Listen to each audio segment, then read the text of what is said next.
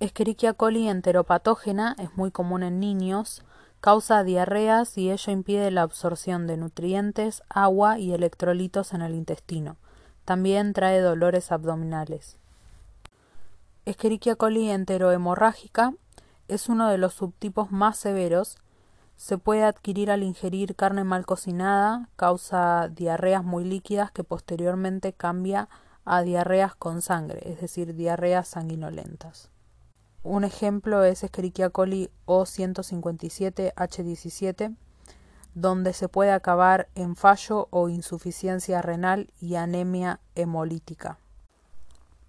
La Escherichia coli de adherencia difusa se adhiere a la totalidad de la superficie de las células epiteliales y habitualmente causa enfermedad en niños inmunológicamente no desarrollados o malnutridos, no se ha demostrado que pueda causar diarrea en niños mayores de un año de edad, ni en adultos ni en ancianos.